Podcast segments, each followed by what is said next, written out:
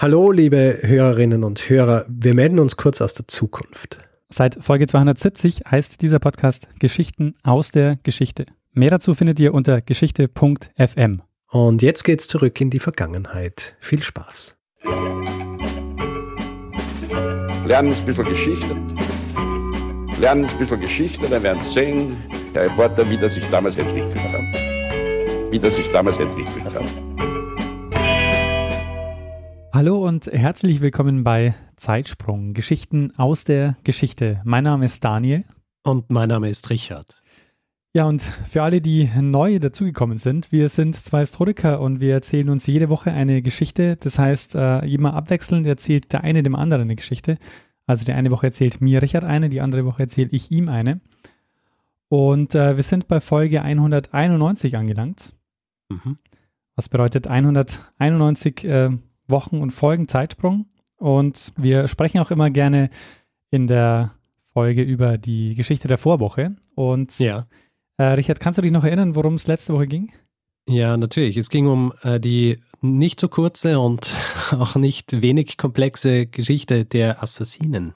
Sehr gut, ja, ich ähm, muss äh, tatsächlich auch sagen, bei der Vorbereitung habe ich auch gedacht, das wird mal eine kurze Folge, aber ähm, ja, ja es, äh, man muss den Dingen einfach den Raum geben, den sie, äh, den sie verdienen. Ja? Absolut. Und wir haben ja das Glück, dass wir in dem Podcast hier ähm, Raum und Zeit haben. Richtig. Können wir machen, was wir wollen. Genau. Ähm, wir müssen nicht in einer Dreiviertelstunde fertig sein. so ist es. Ähm, ja. du musst auch nicht in einer Dreiviertelstunde fertig sein. Du kannst mhm. äh, dich jetzt ähm, zurücklehnen und äh, die Geschichte so lange und breit erzählen, wie du willst. ja, schauen wir mal. Hast du was vorbereitet? ja, natürlich. Ich habe mir ein paar Notizen gemacht. ich habe mir ein paar Notizen gemacht äh, zu einer Geschichte, die ich dir jetzt ähm, gerne erzählen würde. Sehr gut, ich bin gespannt. Ja. Interessanterweise geht es äh, jetzt auch wieder ins Mittelalter. Mhm. Aber anderer Ort, nehme ich an. ja, es geht, es geht äh, zu einem anderen Ort. Und zwar geht es nach England. Mittelalter England. Wir sprechen aber jetzt, äh, beziehungsweise wir springen jetzt in eine Zeit, als dieses England noch nicht wirklich das England war, äh, das wir heute kennen. Mhm. Wie hat dieses England zu dieser Zeit in Wirklichkeit ausgeschaut? Es ist das Jahr 870 und 870 besteht England aus mehreren kleinen Königreichen. Ja. Hast, du, hast du ein bisschen Ahnung, was für Königreiche das waren? Ähm, ehrlich gesagt, nee, ich äh, kenne nur bis äh, Strathclyde. Ähm, weiter zurück. ja. Weiter zurück habe ich keine Ahnung. Strathclyde äh, kommt auch ganz kurz vor in, in dieser Episode. Aber das ist ja schon äh, sehr frühes Mittelalter, oder? Also 800? 870? Ja. Ja, ist jetzt nicht äh, Spätmittelalter, stimmt schon, ja. Aber Strathclyde gibt's. Also äh, fangen wir mal an äh, mit den Königreichen, die es gibt zu dieser Zeit. Ja. Zum einen ist da Wessex und äh, beherrscht wird das von einer Linie, die zurückgeht auf einen gewissen Surdic, einen Sachsen. Ja. Und deswegen heißt äh, Wessex auch äh, Wessex, nämlich äh, die, die westlichen Sachsen. Ja? Ah. West Saxon. Ja. Und äh, dieser Surdic, der ist angeblich ungefähr 80 Jahre nach dem Fall Roms schon in England gelandet und hat sich dann eben im Süden der Insel niedergelassen. Und dieses Wessex ist eben im Süden, im Süden der Insel. Allerdings haben sich auf dieser Insel nicht nur Sachsen niederlassen, sondern auch eine andere Gruppe. Welche war die? Die Angeln. Richtig, die Angeln. Einige haben sich im Osten niedergelassen, in einem Bereich, der dann den Namen East Anglia bekommen hat. Mhm. Also die Angeln im Osten. Und ein anderes äh, anglisches Königreich war Mercia. Und Mercia war direkt nördlich von Wessex. Mhm. Und überhalb, also nördlich von äh, Mercia hat es noch Northumbria gegeben. Ah, Northumbria, ähm, ja. Und Northum Northumbria ist im Süden abgetrennt worden zu Wessex durch den Humber. Mhm. Deswegen auch der Name. Northumbria, also nördlich des Humber. Ja. Und diese Königreiche haben jahrhundertelang eigentlich so nebeneinander existiert. Die Grenzen waren immer recht flexibel, ja, nicht äh, wahnsinnig stabil und auch untereinander haben sie, haben sie immer wieder, haben sie immer wieder gekämpft. Es hat dann auch immer wieder untereinander diverse Allianzen geben. Es hat dann auch kleinere Königreiche gegeben, die aber immer wieder dann von den größeren absorbiert worden sind. Zum Beispiel Kent oder Sussex, mhm. die beide ursprünglich unabhängig waren, aber dann äh, schließlich von, von Wessex kontrolliert worden sind. Und kontrolliert wird dieses Wessex von einem König namens Alfred. Der gilt als einer der größten Könige Englands, nicht zuletzt, weil er daran beteiligt war, dass England zu dem worden ist, was es heute ist. In Wirklichkeit geht es aber in dieser Geschichte gar nicht um Alfred, ja. sondern es geht um ein Kind von ihm. Und zwar ein Kind, das im Jahr 870 geboren wird, und zwar seine Tochter Ethelfled. Wie Ethel, Ethelfled? Ethelfled. ja. Äh, vielleicht kurz zum Namen, ja. weil es kommen jetzt in dieser Episode viele, viele Personen vor, die fangen mit Ethel an. Ja. ja? Und Ethel ist äh, das Wort für edel gewesen oder nobel. Und Ethelfled äh, ist man sich nicht ganz sicher, wo, woher es äh, kommen soll. Eine wahrscheinliche Erklärung ist, dass dieses Fled äh, für Flut bzw. überfluten steht, was eben so viel bedeutet wie ähm, sie überflutet vor, vor ähm, was ist das Hauptwort für edel? Edelkeit? Ist es Edelkeit? Edelmut, oder? Edel, ne, Edelmut ist wieder was anderes. Ich habe keine Ahnung. Von, auf jeden Fall, auf jeden Fall die, eine Erklärung ist, dass das bedeutet ebenso viel wie überflutend äh, vor Edelmut. Sagen wir Edelmut. Aber sie heißt Diese, ähm, Ethelflat. Ja. Also wie schreibt man das? Ethel, Ethelflat. Also AE, beziehungsweise dieses zusammengezogene A und E. Ja. Ja. Und T-H-E-L-F-L-E-D. Ah, okay. Ethelflat. Und diese Ethelflat soll sich nicht nur als eine der wichtigsten Frauen, sondern eigentlich auch als eine der wichtigsten Persönlichkeiten überhaupt dieses frühen Englands rausstellen. Allerdings nicht, was ja naheliegend wäre, indem sie die Nachfolge ihres Vaters antritt, weil sie war das erstgeborene Kind, ja. würden wir meinen, mhm, könnte sie die Nachfolge antreten, sondern in einer anderen Position. Warum nicht als Nachfolgerin? Weil normalerweise Frauen nicht die Nachfolge antreten. Also, es ist ein bisschen verkürzt gesagt. Und äh, wir haben ja Zeit hier, deswegen können wir es auch ein bisschen äh, genauer ausführen. Also, wenn du damals König sein hast wollen, ja, oder auch Königin, aber sagen wir jetzt König, dann hat es meistens darauf basiert, wie sehr du in der Lage warst, dein Land und deine Untertanen zu, zu beschützen. Also auf, auf kämpferischer Macht hat es ta tatsächlich passiert. Ja. Es sind jene Personen unterstützt worden, von denen erwartet werden hat können, dass sie ihre Untertanen äh, und ihr Gefolge auch beschützen. Und diese Fähigkeit ist zu dieser Zeit eben in erster Linie Männern zugeschrieben worden. Die Gefahren zu dieser Zeit, die waren ja recht mannigfaltig. Einerseits hast du diese Auseinandersetzungen mit anderen Königreichen gehabt, mit äh, anglischen Königreichen zum Beispiel, wenn du jetzt der König von Wessex warst. Aber du hast äh, natürlich auch mit Raubzügen zu tun gehabt. Mhm die durch dein Land gekommen sind, die du abwehren hast müssen, beziehungsweise die du, wenn sie durchkommen sind, hast du sie verfolgen müssen und hast dich dann irgendwie revanchieren müssen wieder. Äh, und diese Raubzüge, die sind vor allem von einer Gruppe ausgeführt worden, die wir heutzutage gern als Wikinger bezeichnen. Ah, die Dänen. Ja. Genau, die entweder Dänen waren oder Norweger. Es hat auch äh, norwegische äh, Wikinger gegeben. Also wir nennen sie Wikinger. Zu dieser Zeit sind sie teilweise Wikinger genannt worden, aber vor allem die, die dann schon länger im Land waren, die sind dann eigentlich nicht mehr tatsächlich einfach nur als Wikinger bezeichnet worden, sondern sind dann zum Beispiel als die Dänen bezeichnet worden. Mhm. Bei diesen Raubzügen, ja, von denen ich vorhin gesprochen habe, hat sein können, dass die durchgezogen sind, diese, diese marodierenden Truppen und einfach alles mitgenommen haben, was es gibt, was sie, was sie in die Hände kriegen haben können und die Rolle des Königs eigentlich war, dass er dafür sorgt, dass das nicht stattfindet. Ja, dass er diese Raubzüge nicht zulässt, dass äh, er nicht zulässt, dass dann Armut ausbricht und Hunger ausbricht und dass er natürlich dann, wenn sie, äh, wenn es passiert ist, er nichts dagegen tun hat können, dass er dann das alles wieder zurückholt, was gestohlen worden ist. Wenn er das denn machen hat können, dann ist er die längste Zeit König gewesen. Zu diesen Wikingern. Ende des 8. Jahrhunderts landen sie zuerst, zum ersten Mal in England und zwar landen sie in einem der Königreiche, von, dem ich vor, von denen ich vorher gesprochen habe, und zwar Northumbria. Mhm. Äh, genauer landen sie in Lindisfarne.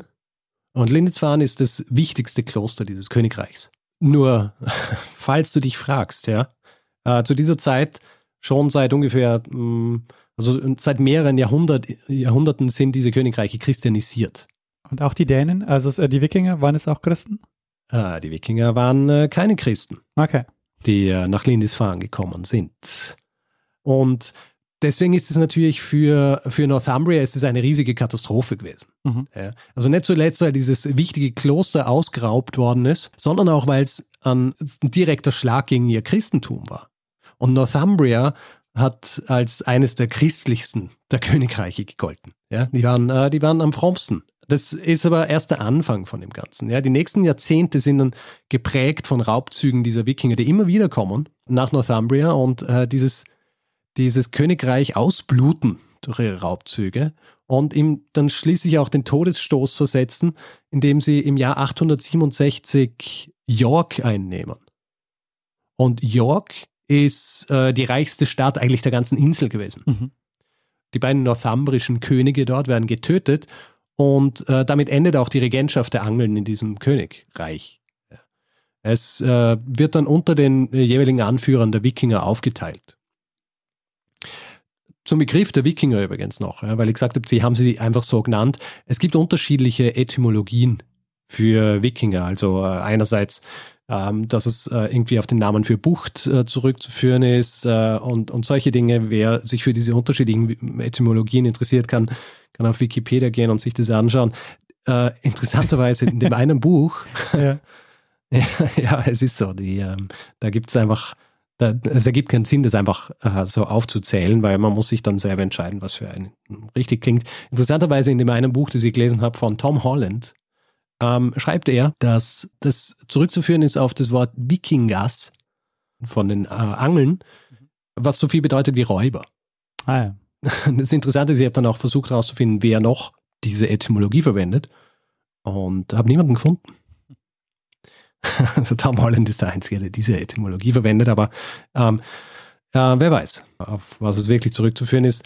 Wichtig ist auf jeden Fall, dass diese äh, Wikinger hier sind und sie haben Northumbria übernommen. Zwei Jahre nachdem sie, nachdem sie Northumbria übernommen haben, äh, muss auch das nächste anglische Königreich dran glauben. Und zwar 869 wird East Anglia von einem riesigen Wikingerheer überrannt. Und äh, der König Edmund, da unterscheiden sich die Geschichten auch, er wird entweder gefangen genommen und äh, dann getötet, weil er nicht dem christlichen Glauben absagen will, oder er wird gleich äh, getötet, als das Wikingerheer ähm, East Anglia überrennt. Auf jeden Fall ist er tot und ist Anglia jetzt auch unter der Kontrolle der, der Dänen. Als also dann im Jahr 870 Ethelflaed auf die Welt kommt, gibt es eigentlich nur noch diese zwei Königreiche, die unter äh, der Herrschaft der Angeln oder der Sachsen sind. Unter der Herrschaft der Angeln Mercia und unter der äh, Herrschaft der Sachsen Wessex. Wessex und Mercia müssen, wie sie es früher auch schon gemacht haben, schauen, wie sie am besten mit einer schlauen Allianz es schaffen, dass sie nicht auch beide von diesen Wikinger-Horden eingenommen werden, ja, Mhm. die so übermächtig über die Insel gekommen sind. Und eine Allianz wäre eigentlich nichts Neues gewesen. Also es ist nicht so, dass die sich nicht äh, verstanden haben untereinander, weil Resultat einer solchen Allianz, wenn man so will, ist Ethelflaed selber. Weil die Frau von Alfred, eine gewisse Elswith, äh, ist selbst aus Mercia. Und Ethelflaed ist damit halb sächsisch und halb anglisch.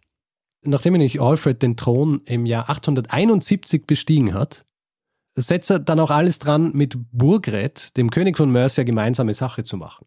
Ja, die Gefahr durch die Wikinger ist dem Moment schon greifbar, weil äh, ganze Landstriche im Osten von Mercia schon unter der Gewalt äh, von Wikingern sind, die immer wieder kommen. Mercia ist schon ziemlich von den Wikingerhorden bedroht und es wird immer schlimmer. Im Jahr 874 fallen die Wikinger nämlich in Mercia ein und dringen so in das Herz von Mercia ein, und zwar Repton, die Stadt, in der die äh, ganzen Könige Mercias begraben waren. Und diese Stadt fällt. Burgred, der König, muss jetzt ins Exil fliehen und es wird dann statt ihm ein anderer König von den Wikingern eingesetzt, der aber nur Marionettenkönig ist für die Wikinger. Und einige Jahre später, im Jahr 877, fällt dann Gloucester, das im Süden Mercias ist, das fällt dann am, am anderen Wikingerheer zum Opfer. Damit sind jetzt, und Ethelflaed ist gerade mal sieben Jahre alt, Northumbria, East Anglia und Mercia gefallen. Das heißt, es existiert eigentlich nur noch Wessex. Die Frage ist aber, wie lang existiert Wessex noch? Wie sich herausstellen sollte, ja, äh, schaut es bald so aus, als ob es nicht mehr lange existieren wird. Ja. Weil Anfang des Jahres 878, ja, also nicht lang nachdem Gloucester und dann äh, Mercia gefallen ist, es heißt in der zwölften Nacht nach Weihnachten, ja, also wirklich ganz am Anfang des Jahres 878, überrascht der Wikingerheer King Alfred. Einerseits überraschen sie ihn mit diesem Überfall deshalb, weil Winter ist und er das nicht erwartet hat. Andererseits auch, weil es eigentlich einen, einen Waffenstillstand gegeben hat, der unterzeichnet worden ist. Mhm. Trotzdem fallen sie in Wessex ein und Chippenham, die Stadt, in der sich Alfred mit seinen Männern zu diesem Zeitpunkt befunden hat, wird belagert. Bevor die Stadt fällt, kann er aber fliehen. Aber nachdem die Stadt dann eingenommen wird, fällt eben die Stadt und es fällt auch der Rest des gesamten Königreichs. Wird überrannt von den Wikingerhorden. Man würde jetzt meinen, es ist eigentlich vorbei für Wessex und auch für Alfred als König von Wessex. Er flieht zuerst in die Sümpfe von Somerset. Äh, genauer flüchtet er auf so eine kleine Insel namens Athelney. Und es ist eine kleine Insel, die so wirklich in, inmitten dieser, dieser Sümpfe ist, also äh, rundherum, also so Lagunen, die es eigentlich recht äh, schwer machen, ihn dort zu finden. So schwer, dass er die Möglichkeit hat, dort ähm, so ein kleines Vor aufzubauen und langsam auch wieder Unterstützer um sich zu scharen, weil er ist eigentlich nur mit einer ganz kleinen Truppe äh, von Männern entkommen. Und ich habe vorhin gesagt, die Stärke eines Königs definiert sich eigentlich auch dadurch, wie er in der Lage ist, ähm, gegen die Feinde des Königreichs anzukämpfen. Und zu dem Zeitpunkt ist er eigentlich nicht wirklich in der Lage, gegen irgendjemanden zu kämpfen. Hm, ja. Trotzdem aber, durch Geschick und ähm, auch diplomatisches Geschick schafft er Unterstützer, um sich zu scharen, sodass er einige Monate später, schon im Mai 878, aus seinem Voraus reiten kann mit einer großen Schar von Unterstützern. Er trifft dann auf ein Wikingerheer, es folgt eine Schlacht und er, er, er gewinnt diese Schlacht. Und zwar recht eindeutig. So eindeutig, dass der Wikingerführer, gegen den er kämpft, ein gewisser Guthrum oder Guthrum, der lässt sich taufen und kehrt dann mit seiner Gefolgschaft wieder zurück nach, nach East Anglia. Und ähm, es wird dann auch ein Abkommen getroffen, und zwar, dass Mercia äh, in zwei Teile geteilt wird. Den einen Teil erhält Guthrum mhm. und der andere Teil ähm, fällt Wessex zu, beziehungsweise existiert als Mercia, aber wird kontrolliert von Alfred. Das heißt, er hat jetzt nicht nur Wessex wieder gerettet, sondern hat auch gleich noch sein Reich vergrößert. Das Interessante bei Alfred ist, dass er, obwohl es jetzt so klingen mag, nicht einfach nur jemand war, der ständig Krieg geführt hat. Er war auch jemand, der großes Interesse an Bildung gehabt hat. Äh, zum Beispiel war äh, sein Hof bekannt dafür, dass dort immer viele Gelehrte zugegen waren. Und er selber war auch sehr gelehrt. Ja. Er hat ähm, zum Beispiel lateinische Texte selber übersetzt. Mhm. Ja, also lesen und schreiben können. Er war auch sehr fromm. Ja, was ähm, was zu dem Zeitpunkt natürlich äh, nicht so ungewöhnlich war, aber er war, er war frommer als, ähm, als normale fromme Menschen zu diesem Zeitpunkt. Ja. Was auch immer das heißt. naja, er war halt sehr fromm. Ja, so, äh, ja. Es ist deswegen auch nicht so verwunderlich, dass er diese Eigenschaften auch so auf seine, seine Kinder übertragen hat. Er hat jetzt nämlich nicht nur die Tochter Ethelflaed, sondern er hat jetzt auch einen Sohn, der relativ normal Edward heißt. Nicht Ethel Edward, sondern Edward. Dieser Edward äh, ist ungefähr vier Jahre nach Ethelflaed auf die Welt gekommen und er ist jetzt eben so diese natürliche Thronfolge, weil er ein Mann ist, beziehungsweise weil er männlichen Geschlechts ist und er erhält eine, eine umfassende Bildung, aber Ethelflaed erhält die auch. Sie wächst also dann heran, auch genauso gebildet und äh, gläubig und auch so ehrgeizig wie ihr Vater mhm. und wie ihr Bruder. Und obwohl ihr Bruder eigentlich der designierte Thronfolger ist, ähm, wird sich schnell herausstellen, dass sie auch, beziehungsweise dass diese umfassende Bildung, die ihr, ihr Vater angedeihen hat lassen, sehr wichtig sein wird für die äh, weitere Zukunft von Ethelflaed und auch für die weitere Zukunft Englands. Mhm. Die Situation ist jetzt nämlich die. Alfred ist zwar der Herrscher über Mercia, allerdings muss er hier vorsichtig sein. Ja? Also er herrscht jetzt hier über im Grund ein anderes Volk, ja, über die Angeln. Er hat auch einiges mit ihnen gemein, also nicht zuletzt die Tatsache, dass er ja mit einer Frau aus Mercia verheiratet war. Aber die, die Bewohner von, von Mercia waren natürlich stolz und er hat halt auch schauen müssen, dass es sie nicht einfach vor den Kopf stößt, indem er da jetzt irgendjemanden einsetzt, der an seiner Stadt in, in Mercia herrscht. Und er setzt deswegen jemanden ein, der recht beliebt ist in Mercia, und zwar einen gewissen Ethelred. Ethelred. Ethelred.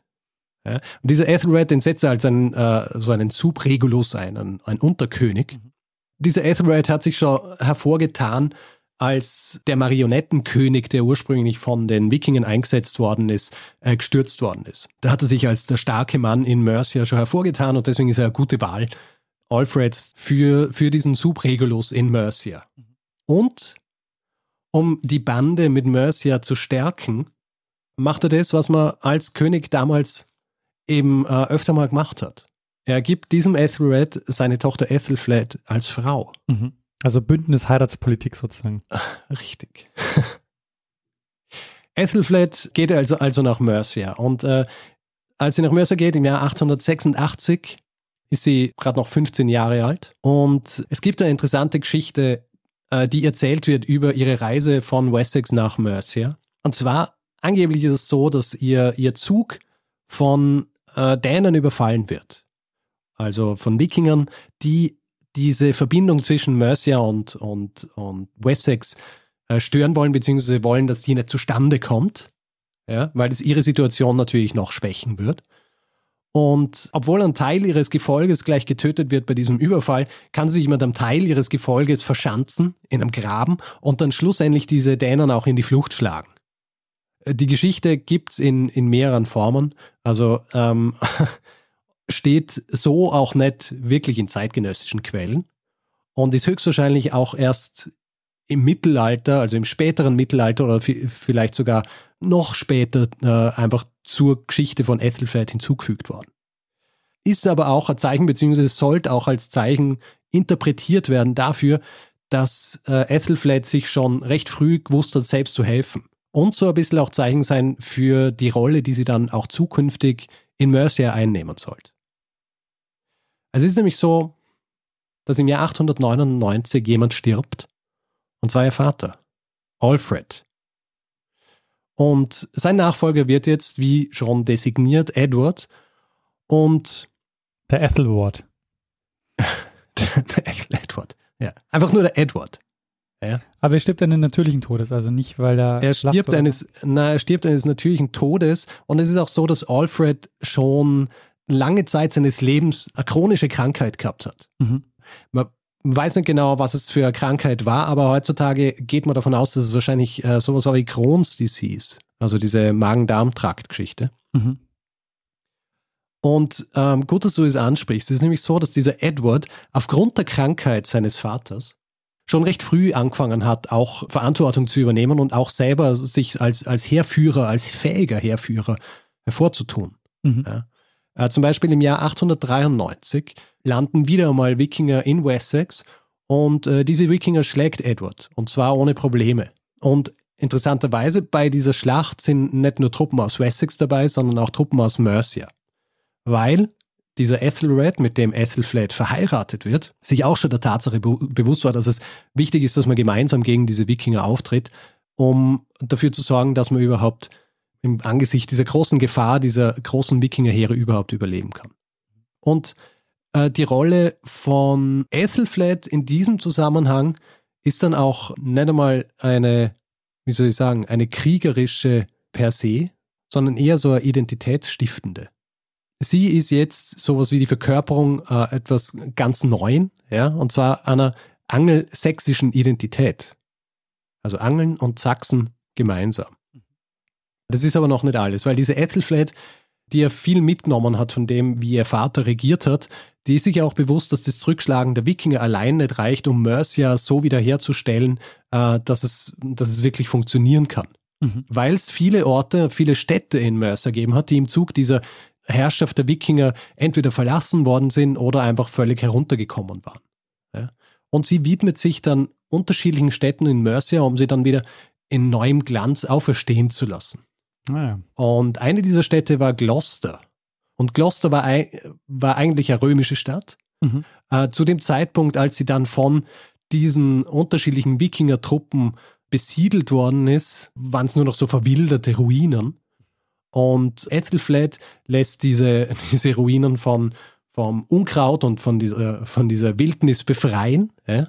Ah, lass mir raten, äh, sie jetzt umbenannt in Londonium. Nein. Londonium. Nein, das war eine eigene Stadt. Die Stadt heißt weiterhin Kloster, die gibt es ja noch immer. Okay. sie lässt also diese Stadt von Unkraut befreien und sie lässt die, die Stadtmauer reparieren, sie lässt ein neues Straßennetz ähm, anlegen und sie lässt einen Markt einrichten. Und unter Ethelflaed, also unter der Führung von Ethelflaed, wird Gloucester zu einem der wichtigsten Stützpunkte der Macht in Mercia. Was sie noch macht, und ihr habt es ja vorhin auch schon angesprochen, sie ist ja auch sehr fromm. Ja? Also gründet sie auch gleich ein Kloster in Gloucester.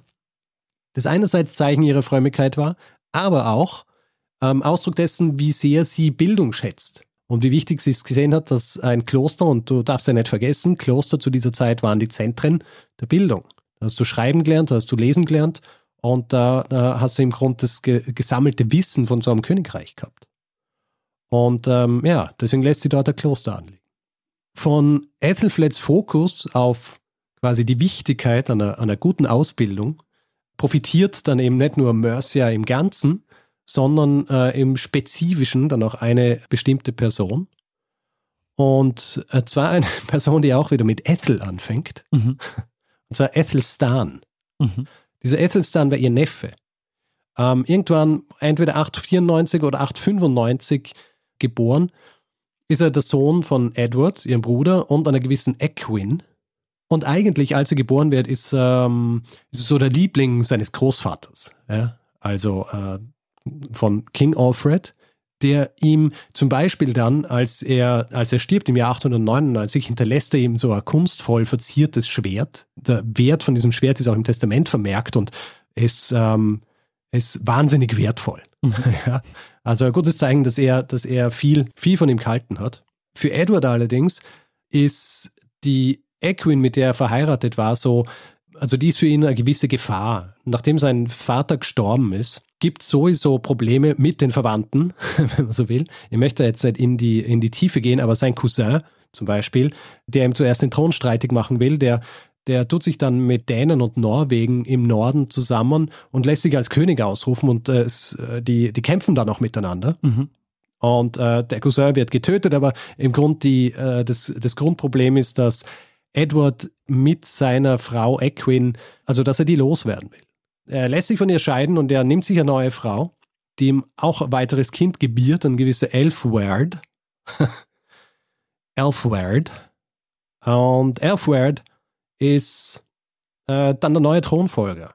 Ah. Und deswegen ist Ethelstans Gegenwart am Hof von Edward so ein bisschen äh, eine schwierige Sache und er wird einfach äh, nach Mercia geschickt, zu seiner Tante die von jetzt an für ihn verantwortlich ist. Also er soll jetzt, er soll jetzt bei ihr aufwachsen und Ethelflaed kümmert sich um seine Bildung, kümmert sich auch darum, dass er alle die Dinge beigebracht kriegt, die er braucht, um auch ein großer Krieger zu werden und schlussendlich eventuell vielleicht auch ein großer Herrscher. Dazu aber später ein bisschen mehr. Jetzt ist es ja so, dass in, in Wessex ja, der Gedanke einer Königin, was war, das, äh, das es eigentlich nicht gegeben hat. Ja, die, in Wessex waren sie, waren sie dieser der Bezeichnung Königin und auch an, quasi einer Frau eines Königs, die äh, viel Macht gehabt hat, waren sie relativ äh, misstrauisch gegenüber. Äh, nicht zuletzt, weil es in der Geschichte Wessex eine Königin gegeben hat, die diese Macht äh, angeblich sehr ausgenützt hat und die dann auch ihren, ihren Mann vergiftet hat, angeblich auch ähm, nicht mit Absicht, ja, aber auf jeden Fall die Tatsache, dass eine Frau Königin sein könnte, das hat man in, in Wessex nicht gern gesehen. In Mercia allerdings war das anders. Ja. Ähm, erstens einmal hat sie in Mercia sowieso schon eine gewisse, also Ethelflaed, eine gewisse Autorität genossen, weil sie die Tochter dieses großen King Alfred war. Mhm. Und andererseits war Mercia halt nicht Wessex und das heißt, sie hat sich so relativ von Anfang an eigentlich, wie soll ich sagen, ähm, entfalten können. Mir ist, als ich, als ich das gelesen habe, auch gleich eingefallen, eine andere Frau, die, als sie einen Machthaber geheiratet hat, dann selbst auch gewisse Macht gehabt hat, und zwar Barbara von Cilly. Ah. Ja. Da ähm, haben wir ja auch drüber geredet und äh, bei ihr war es ja auch so, dass sie dann ihren eigenen Hof gehabt hat, mhm. dass sie selber Urkunden ausgestellt hat und bei Ethelflaed und Ethelred, also den äh, Herrscher, dem Herrscher und der Herrscherin von Mercia, äh, war es auch so. Also da ist schon recht früh in ihrer Ehe ähm, tauchen, also gibt es Urkunden, die beide Namen beinhalten. Und ab dem Jahr 900 ist dann auch schon so, dass Urkunden auftauchen, die nur ihren Namen drauf haben. Ja, spannend. Ja, also zeigen, dass sie zu dem Zeitpunkt schon recht viel Macht gehabt hat. Es gibt auch einen anderen Grund dafür, also abgesehen davon, dass sie, äh, dass sie eine gewisse Autorität genießt, weil sie die Tochter von Alfred ist, dass sie jetzt schon so viele Geschäfte übernimmt. Und zwar Ethelred, als sie ihn heiratet, ist er schon um einiges älter als sie. Mhm. Und um 900 herum ist er schon so krank, dass er wahrscheinlich kaum mehr aus dem Bett kommen ist. Das heißt, diese tägliche Arbeit, die so ein König zu verrichten hat, und das kennen wir jetzt auch schon aus einigen, aus einigen Episoden, das ist ja nicht wenig, ja. Also da gibt es tägliche Treffen mit Bittstellern und Entscheidungen, die getroffen werden, nicht nur wenn es ums Kriegführen geht. Und all diese Dinge sind zu dem Zeitpunkt eigentlich schon von Ethelflaed selber durchgeführt worden. Und ähm, so wird Ethelflaed eigentlich relativ schnell in Mercia zur mächtigsten Person im Staat. Also ähm, die Person, auf die sich die Untertaten, Untertanen Mercias stützen. Und Mercia braucht so eine Person, weil die äh, Bedrohung durch die Wikinger ist noch lange nicht vorbei. Im Jahr 902 nämlich wird eine gewisse Stadt von zwei irischen Königen übernommen. Eine Stadt, die ähm, einige Jahrzehnte schon existiert hat und diese Stadt heißt Dublin. Diese Stadt ist eigentlich von Wikingern gegründet worden und zwar neben einer keltischen Siedlung, benannt übrigens für das dortige Hafenbecken. Dublin bedeutet nämlich übersetzt, beziehungsweise das Wort, von dem Dublin kommt, bedeutet übersetzt so viel wie schwarzer Teich. Diese Wikinger, die diesen Ort gegründet haben, die werden von den von diesen irischen Königen vertrieben. Mitsamt ihrer ganzen Krieger. Hm. Und die sind jetzt auf der Suche nach einer neuen Bleibe. Und wenn du, wenn du dir Irland anschaust und dann England daneben, mhm. zwischen hast du die irische See, der kürzeste Weg von von Irland rüber ist äh, nach Northumbria, also dort, wo Northumbria war. Mhm. Ja. Und dort flüchten dann quasi auch viele dieser, dieser Wikinger hin und äh, dann auch weiter ähm, direkt äh, nach York, wo ja die, die Wikinger geherrscht haben. Und für Ethelflaed ist das natürlich ein, ein Grund zur Besorgnis, dass ich jetzt weiß, hier tauchen jetzt ganz viele Wikinger auf, die ähm, kein Zuhause haben. Die brauchen Land, das sie besiedeln können. Sie befinden sich mehr oder weniger direkt an der nördlichen Grenze von Mercia. Mhm. Und Ethelflaed, äh, das ist ganz interessant, äh, in den, in den Quellen taucht es auch so auf, dass Ethelflaed direkt, also nicht ihr, ihr Mann, sondern Ethelflaed selber wird von einem der Anführer dieser irischen Wikinger kontaktiert, ein gewisser Ingimund, mhm. der quasi mit ihr aushandeln will, was man da machen kann. was Land und so weiter angeht. Und sie ist, ähm, sie ist recht gescheit, weil ähm, sie macht zwei Dinge. Einerseits gibt sie ihnen Land. Und zwar gibt sie ihnen Land auf äh, einer Halbinsel im Nordwesten von Mercia und äh, diese Halbinsel heißt The Wirral. Allerdings will sie diese Gefahr, die von den Wikingern ja trotzdem noch ausgeht, die will sie ein bisschen eindämmen. Mhm. Und deswegen macht sie etwas, was sie eh ohnehin schon ähm, vorher öfter gemacht hat. Und zwar lässt sie eine Stadt, die eigentlich nur noch in Ruinen war, wiederherstellen. Und in diesem Fall war das Chester. Äh, Chester, auch eine weitere ehemalige römische Stadt, die äh, südlich dieser Halbinsel Wirral liegt und quasi äh, dazu dienen soll, den Rest Mercias vor den, vor den Wikingern zu schützen, sollten sie irgendwann einmal keine Lust haben, einfach nur hier so friedlich ein Siedlerdasein zu fristen. Und was glaubst du? Ähm, sind die zufrieden damit, hier so ein Siedlerdasein zu fristen? Äh, wenn du so fragst, vermutlich nicht. Richtig. Sie sind nicht zufrieden damit. Und im Jahr 906, also äh, nicht viel später, nachdem Chester eigentlich äh, wieder aufgebaut worden ist, befestigt worden ist, beschließen sie, Chester anzugreifen, weil es ihnen ein bisschen zu fad wird auf dieser Insel. Mhm. Ja. Es geht aber nicht gut, weil die Stadt ist gut vorbereitet drauf. Und es es ranken sich einige Mythen um diese Belagerung von Chester und wie Chester äh, sich verteidigt hat gegen die Wikinger. Es gibt zum Beispiel auch so Geschichten, dass sie Bienenstöcke auf die äh, angreifenden Wikinger geworfen haben, die dann quasi ablassen haben müssen, weil sie von so vielen Bienen gestochen worden sind. Mhm. Auf jeden Fall äh, können die Wikinger zurückschlagen werden. Dieser Ingimund, der Wikinger-Anführer, zieht sich zurück und äh, Ethelflaed geht jetzt noch einen, einen, einen Schritt weiter, einen strategischen Schritt weiter. Und zwar lässt sie jetzt direkt am Mersey, dem Fluss, der die irische See und York verbindet, in, in Northumbria, an diesem Mersey lässt sie Befestigungen an, äh, bauen, ja, die im Grund dafür sorgen soll, dass die Kommunikation zwischen den Wikingern auf The Wirral und äh, den Wikingern im Herzen von Northumbria gestört ist. Hier treffen sich jetzt auch Bruder und Schwester wieder, weil Edward, der zur gleichen Zeit in, in Wessex der König ist, äh, verfolgt, er, äh, verfolgt eine ähnliche Strategie. Ja. Auch er macht Befestigungen entlang der Grenzen zum dänischen Gebiet und dieses dänische Gebiet übrigens äh, nennt man auch äh, Danelag. Hm. Ja, mhm. Im Englischen Danelaw. Und äh, mit diesen Befestigungen sollen Einfälle von diesen marodierenden Wikingerbanden verhindert werden. Und es ist wieder mal quasi ein Gemeinschaftsprojekt zwischen diesen Angeln und den Sachsen. Mhm. Edward und Ethelflaed belassen es aber nicht einfach nur bei der Verteidigung. Äh, dafür ist die Gefahr aus dem Norden einfach zu groß. Sie wissen, dass sie da mal in die Offensive gehen müssen. Ja. Und im Jahr 909 reitet deswegen Edward einmal mit einem Heer aus Wessex und Mercia in diesem Danelag ein und äh, einen Monat lang verwüstet er mal diese Gegend dort. Und unter der Führung von Ethelflaed wird was anderes getan, das in erster Linie symbolischen Charakter hat, aber einen sehr wichtigen symbolischen Charakter. Und zwar mit einer kleinen Truppe reitet sie nach Bardney Abbey. Und dieses Bardney Abbey ist in einem Gebiet, das von den Wikingern beherrscht wird. Mhm. Und das ist eine Abtei, die eigentlich von einem König aus Mercia gegründet worden ist und haust Reliquien eines gewissen Oswald. Und dieser ah. Oswald ist so ein, ein sagenhafter König Northumbrias. Hast du von dem schon mal gehört? Ich dachte, dass du mal eine Folge dazu gemacht hast, aber ich habe jetzt verwechselt mit dem Ossian. Ja, mit dem Ossian. Das ah, okay. ist wieder was anderes. auch, ah. Aber fängt auch mit Oss an. Ja, also von daher die richtige Assoziation. Ah. Auf jeden Fall, der war, der ein sagenhaft, sagenhafter König Northumbrias und quasi der, der christlichste Mann überhaupt der Insel.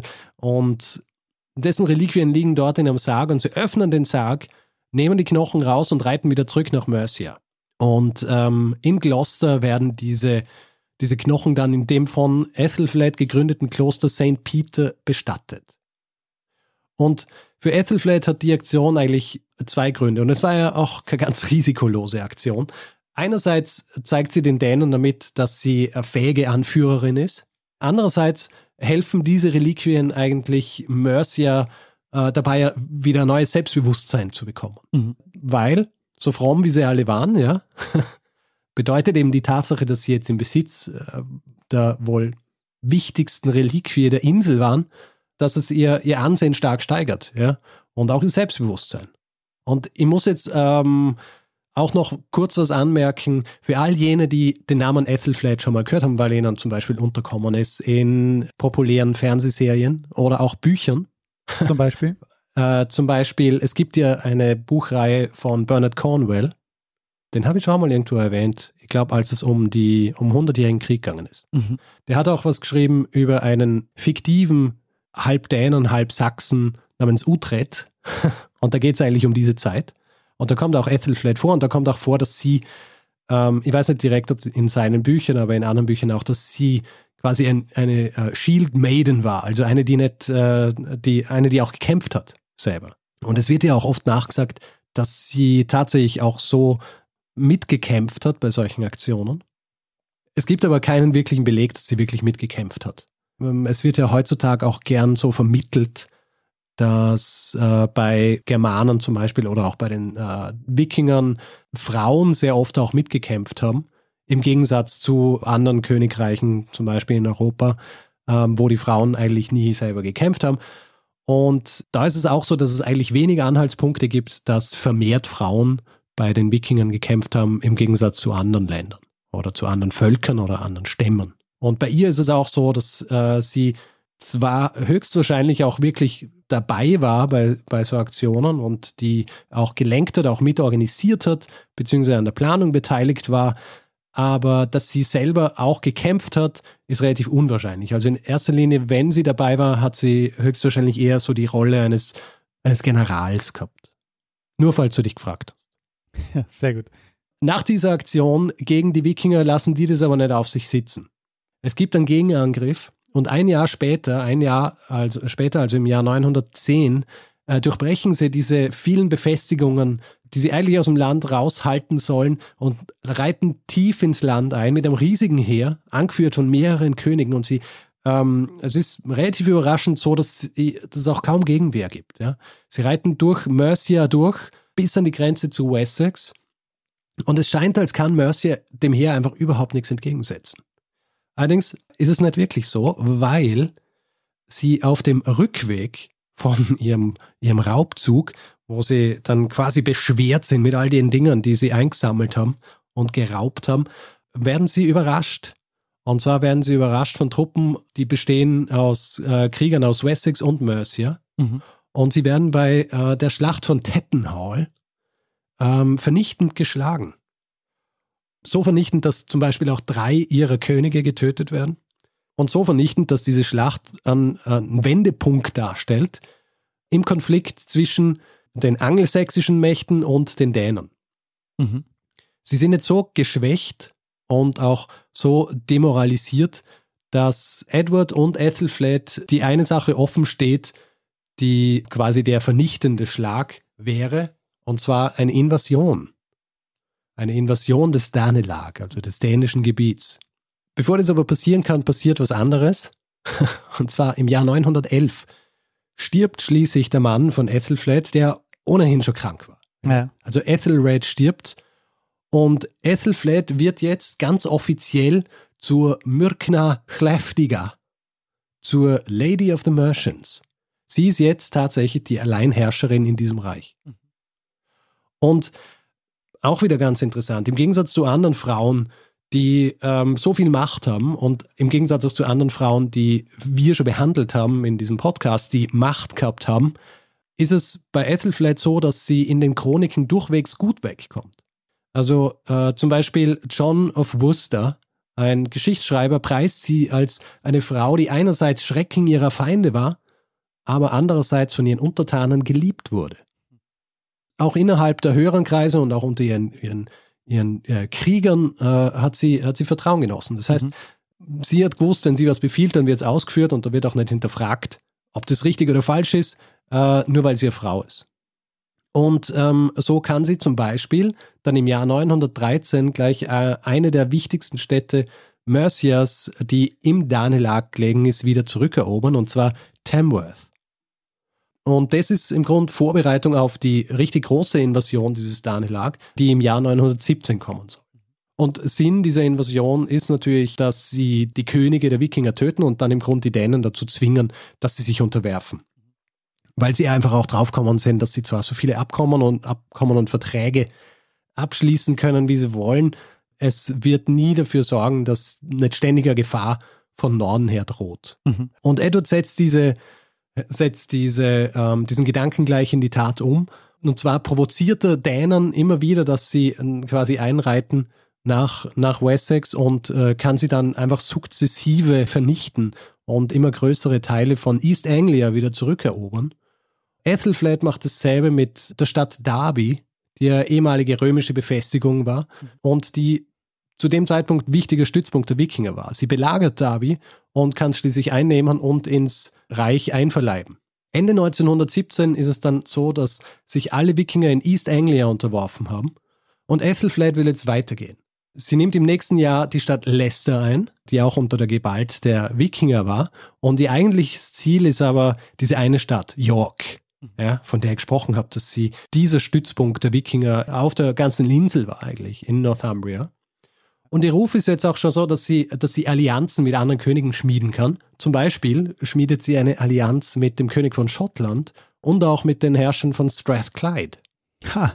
Und ihr Grundgedanke ist, dass sie York in die Zange nehmen will. Mhm. Viele Lords in Northumbria, die sehen, dass hier jetzt äh, brenzig werden kann, die sehen dann auch so ein bisschen, ihre Zeit ist jetzt gekommen und sie unterwerfen sich schon, bevor sie überhaupt angegriffen werden. Allerdings ist auch die Zeit der Ethelflaed gekommen.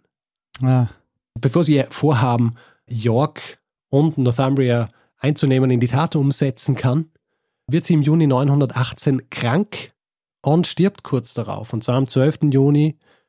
Passenderweise stirbt sie in der Stadt Tamworth, die sie ja eingenommen hat für Mercia. Und ihr Körper wird nach Gloucester gebracht, wo sie dann neben ihrem Mann Ethelred begraben wird. Tja, was bleibt von Ethelflaed? Ethelflaed hat, und das habe ich vorher nicht erwähnt, mhm. aber Ethelflaed hat, hat ein Kind gehabt, eine Tochter. Und man würde jetzt erwarten, ah ja, jetzt wird die Tochter die Nachfolge antreten. aber Natürlich nicht. Hm, Okay. Weil Edward lässt diese Tochter sofort nach Wessex beordern und steckt sie dort in ein Kloster. Mhm. Weil er natürlich seine, seine Chance hier sieht, Mercia wieder stärker oder wieder mehr zu einem Teil Wessex zu machen. Ja. Mercia wird jetzt auch wieder Teil von Wessex, von Edward allein beherrscht.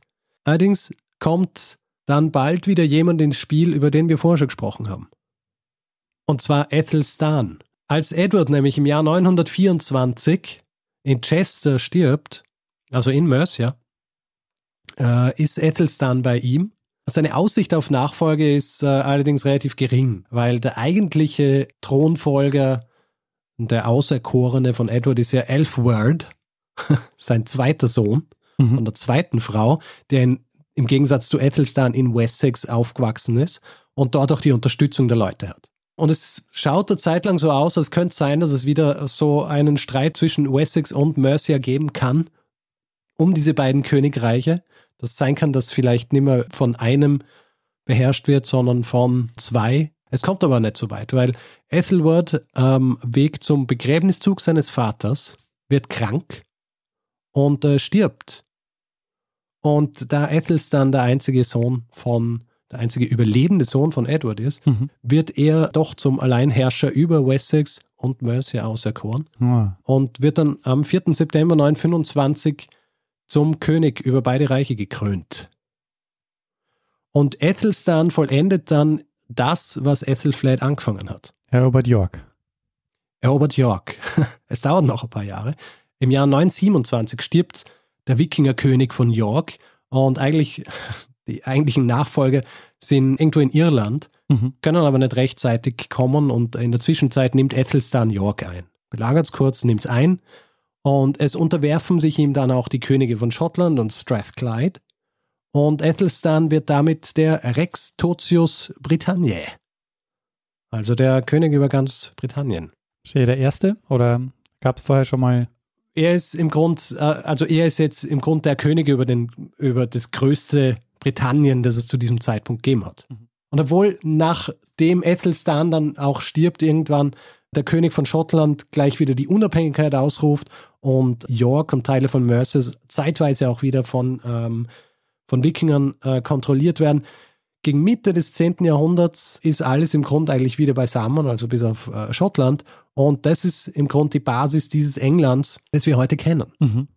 Und dieses England zu einem nicht kleinen Teil auch gesichert durch das Wirken der Lady of Mercia, Ethelflaed. Tja, und damit wäre ich äh, fertig mit meiner kurzen Geschichte über Ethelflaed. Also sehr spannend, Richard. Äh, Nicht nur ähm, hast du mir eine Bildungslücke geschlossen, weil ich von Ethelflaed äh, vorher noch nie gehört habe. Ähm, was ich vor allen Dingen sehr spannend fand, ist, dass diese, ähm, wie wichtig da so die Ausbildung einer eigenen Identität dafür ist. Also, dass es quasi ja dieses Bewusstsein, dieses Gemeinsamen noch nicht gab und sie aber dafür gesorgt hat, dass es quasi auch so was Angelsächsisches dann überhaupt gibt als so gemeinsames, ähm, sondern als gemeinsame Identität. Ja, richtig. Also die, wie soll ich sagen, ich glaube, so eine bewusste Identitätsschaffung war es ja nicht. Mhm. ja, also dass sie sich so hingestellt und gesagt hat, wir müssen jetzt schauen, dass wir alle zusammen tun, sondern es war einfach, was sich so ergeben hat. Ja? Also sie war halt zum, sie war die Tochter des zu dieser Zeit größten Königs überhaupt. Und dann war sie die Schwester des äh, amtierenden Königs und selber ja eben auch halb, halb anglisch und halb sächsisch. Und ähm, ja, da, da ergibt sich das dann einfach. Durch ihr Wirken natürlich ähm, und diese Nähe zu diesem König von Wessex, ihrem Bruder, hat sich denn das dann halt auch so ergeben, dass die immer mehr und mehr zusammengearbeitet haben. Was mir an so einer Geschichte auch immer ein bisschen Angst macht, ist äh, zu sehen, wie wenig ich tatsächlich weiß über diese Frühzeiten von, ich meine, das ist ähm, eines der wichtigsten europäischen Länder, äh, England. Und ich habe quasi von so gut wie allem, was du jetzt erzählt hast, noch nichts gewusst. Ja. Aber das äh, ist halt oft so. Ja. also äh, man, man hat halt, ähm, man weiß halt oft nichts über Dinge, bevor man was drüber liest. Ja, das stimmt, aber es sind gerade halt immer so bestimmte Zeiten, zu denen wir wenig wissen. Gerade so dieses yeah. frühe Mittelalter, da ist es gerade so eine Zeit, wo ganz viel in Bewegung ist, aber yeah. wo wir halt oft äh, wenig wissen. Ja, ist halt oft auch so, dass die Quellenlage so ist, dass nicht so wahnsinnig viel hergibt. Ja. Also das, das Gute dabei ist, ja, dass man die Geschichte dieser Zeit relativ schnell einmal gelesen hat, weil es nicht so viele Quellen dazu gibt. Natürlich unterliegt dann eben viel der Interpretation. Ja, deswegen hast du dann eben auch Geschichten, wo du nicht weißt, ob die wirklich so stattgefunden haben. Also viele von den Dingen, die ich jetzt erzählt habe, äh, habe ich mit einer gewissen Autorität erzählt. Man muss natürlich bei vielen Dingen schon davon ausgehen, dass es vielleicht nicht wirklich zu dem Zeitpunkt stattgefunden hat, weil man es nicht sicher sagen kann, sondern mehr schätzen muss. Ja. Und einfach äh, basierend auf den Quellen, die einem zu, zu, zur Verfügung stehen, kann man das dann so extrapolieren und sagen, das hat vielleicht zu dem Zeitpunkt so stattgefunden. Mhm. Ja? Oder dass die Stadt ungefähr in dem Gebiet war, aber bei vielen Orten zum Beispiel weiß man ja zum Beispiel heutzutage nicht einmal mehr, wo die wirklich stattgefunden haben. Ja. Also es gibt ja oft so, das heißt, die und die Schlacht, die hat dort und dort stattgefunden, wissen tut man es gar nicht. ja? Weil es halt niemanden gegeben hat, der äh, irgendwie GPS-Koordinaten aufgeschrieben hat zu diesem Punkt. Ja. Und so ist es halt auch in dieser Zeit. Und ich glaube, das ist auch einer der Hauptgründe, warum es in erster Linie was ist, was sich gut eignet für historische Romane und Serien. Ja, ja weil du, weil ähm, weil es halt so, so eine Zeit ist, von der man wenig weiß, die aber äh, deswegen auch so ein bisschen aufgeladen ist, ja, mit diesen romantischen Vorstellungen, die, man von dieser Zeit hat. Und andererseits gibt es auch dann nicht so viel, dass man so ganz falsch erzählen kann. Ja, weil so wahnsinnig viel passiert auch. Also du hast wahrscheinlich ja trotzdem ja, jetzt noch ähm, drei Viertel der Sachen weggelassen. Ähm, ja. Ja, also man muss es dann natürlich auch verkürzt ein bisschen darstellen. Aber es ist schon cool, weil also es ist so, dass man aus der Zeit kann man, kann man die Sachen nicht so genau sagen, weil man zu wenig Quellen hat. In der Gegenwart ist es so, wir können nichts darüber sagen, weil wir zu viele Quellen haben. Richtig. ja. Na, das ist äh, die Schwierigkeit der Geschichte, gell? Ja. Und der Geschichtsschreibung. Nie kann man es uns recht machen. Entweder das ist zu viel oder das ist zu wenig. Irgendwann muss man dann, man muss dann einfach so erzählen, wie man denkt, dass es passt. Genau. Ja, Richard, ähm, willst du vielleicht noch was zur, ähm, zur Quellenlage sagen? Gibt es irgendwie einen Tipp oder einen Buchtipp oder so, den du geben kannst? Ach so, ähm, also Buchtipp, wer mehr über Ethelflaed wissen will, es gibt ein, ein sehr gutes Buch von Joanna Armen. Das ist, glaube ich, aus dem Jahr 2011. Mhm. Das heißt The Warrior Queen. Ah. Und ähm, ich habe auch das ist ganz gut, um sich einen, einen wirklich äh, kurzen Überblick über die Sache zu verschaffen. Es gibt ein Buch von äh, Tom Holland, mhm. dem Historiker, das heißt einfach Ethelflaed. Ist wirklich so ein, ein kleines Büchlein mit äh, so ein bisschen Illustrationen auch über, über Ethelflaed. Da gibt es den Überblick und in Joanna Armen gibt es dann die Details dazu. Ähm, und du kannst wahrscheinlich langsam eine, eine Reihe anlegen ähm, zum Thema Königinnen. Also stimmt eigentlich. Du hast ja, jetzt äh, schon einige Flats, dann, Königinnen und, und Kaiserinnen auch. Genau, ja. Agrippina gehört auch dazu. Agrippina, Kaiserin. Äh, dann die Barbara äh, von Zilli. Barbara von Zilli. Was sonst noch welche? Ja, drei zumindest. zumindest drei. Das reicht ja schon genau. für eine Reihe. Genau. Sehr gut. Ja. Ja, gut. Ähm, Würde ich sagen, äh, ist jetzt eh schon lang genug geworden, diese Episode. Machen wir doch einfach den Sack zu. Machen wir das. Gut. Äh, sag zu und Feedback-Hinweis-Blog. Das heißt, wer uns Feedback geben will, zu dieser Episode oder anderen kann es zum Beispiel per E-Mail machen, feedback.zeitsprung.fm oder auf unserer Website zeitsprung.fm. Ähm, wer auf Twitter ist, kann uns dort auch ähm, anschreiben oder folgen oder was auch immer. Der Name ist Zeitsprung FM. Persönlich sind wir auch dort, ich at Stormgrass, Daniel at Messner und auf Facebook sind wir auch facebook.com slash zeitsprung.fm Und wer uns bewerten will, äh, etc., kann es überall dort machen, wo man Podcasts bewerten kann. Äh, für Reviews zum Beispiel ist iTunes sehr gut oder panoptikum.io. Ja, und ähm, wie ihr beim Hören dieser Folge gemerkt habt, äh, wir sind werbe- und sponsorenfrei, was äh, daran liegt, dass wir ähm, gesponsert werden von äh, euch. Und äh, es gibt nämlich die Möglichkeit, ähm, äh, uns ähm, etwas zukommen zu lassen und uns dabei zu unterstützen, hier jede Woche eine Folge zu erzählen, eine Geschichte zu erzählen. Und äh, wir haben alle Hinweise, die ihr braucht, um uns ein bisschen was zukommen zu lassen, auf der Webseite zusammengefasst.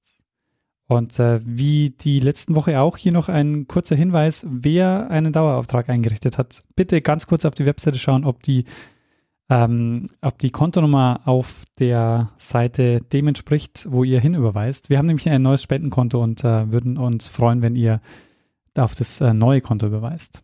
Und wir bedanken uns in dieser Woche bei Manuel, Georg, Jonathan, Caroline, Oliver, Angelika, Jan, Frank, Wilfried, Philipp, Nikolaus, Nikola, Markus, Miriam, Holger, Dominik, Philipp, Volker, Florian, Dominik, Kevin, Hendrik, Florian, Johannes, Domenico, Thomas, Andreas, René, Malte, Peter, Daniel, Hendrik, Jonas, Jörg und Alf. Vielen, vielen Dank für eure Unterstützung. Ja, vielen herzlichen Dank. Ja, Richard, was bleibt uns noch? Uns bleibt eigentlich nur eines, und zwar der einen Person das letzte Wort zu geben, die es immer hat.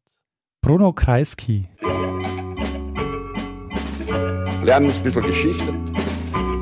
Lernen ein bisschen Geschichte, dann werden Sie sehen, der Reporter, wie das sich damals entwickelt hat. Wie das sich damals entwickelt hat.